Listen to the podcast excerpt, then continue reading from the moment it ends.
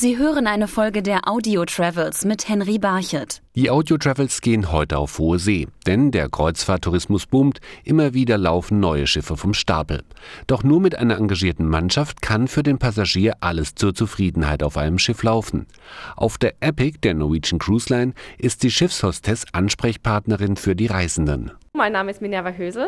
Ich arbeite bei Norwegian Cruise Line auf der neuen Epic, ein Schiff.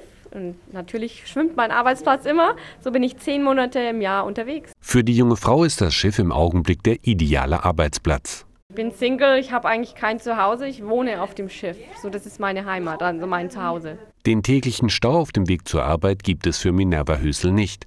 Dafür aber stellen sich hier ganz andere Herausforderungen. Man kriegt eigentlich nichts von der Welt mit, also Nachrichten und solche Sachen. Man weiß wirklich, wenn man wieder an Land geht, man weiß wirklich nicht mehr, was los ist also ein einfaches Leben, sagen wir mal so. Mit der Mobilität des Arbeitsplatzes muss sich auch der Chefkoch der Epic, Peter Hasselsberger, auseinandersetzen. Das ist klar, das ist, äh, es ist ganz äh, anders wie im, wie im Hotel, weil es sind immer neue äh, Opportunities, sind neue, neue äh, Aufgaben jeden Tag, weil es ist einfach, man ist weg vom, weg vom, vom Land, man muss sehr, sehr gut improvisieren. Vorratshaltung und Planung sind für seine Arbeit essentiell und das rund um die Uhr ist anders, wie wenn man, wenn man fünf Tage arbeitet und dann äh, Samstag, Sonntag frei hat. Das geht natürlich am Schiff nicht. man muss hier sein, äh, 24 Stunden, sieben Tage in der Woche und 365 Tage im Jahr.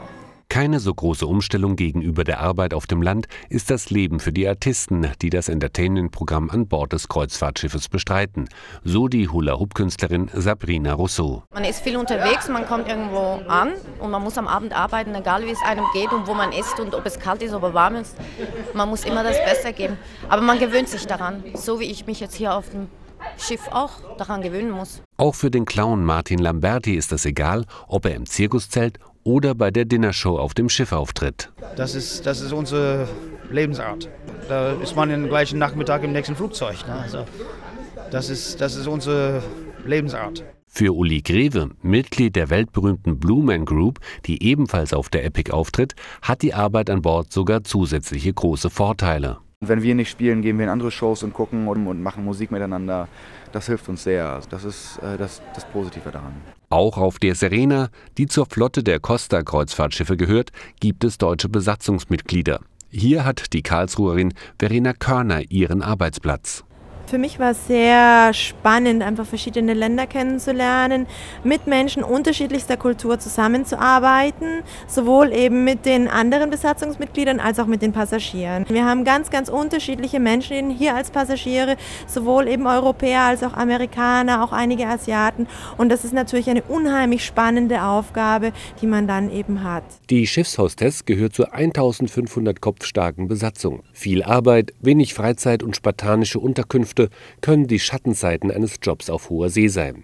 Der langjährige Kreuzfahrt-Fachjournalist Peter Tönnishoff. Gut, man muss wissen, dass man in einer sehr großen Gemeinschaft arbeitet und dass in äh, jeder Gemeinschaft, wie das äh, überall ist, wo viele Menschen zusammenarbeiten, dass gewisse Regeln eingehalten werden müssen und äh, das trifft auf, ein, auf den Arbeitsplatz Schiff sicher noch mehr zu als bei vielen Positionen an Land. Doch auch wenn sich letztendlich alle auf den Landgang freuen, wenn das Schiff im Hafen liegt, so können die meisten, wie Minerva Hösel, es dann doch wiederum kaum erwarten, bis das Schiff wieder ablegt. Das ist es eben, das Meer zieht einen wieder zurück irgendwie. Wenn man mal in das Meer verliebt ist, dann möchte man immer wieder zurück. Sie hörten eine Folge der Audio Travels mit Henry Barchet.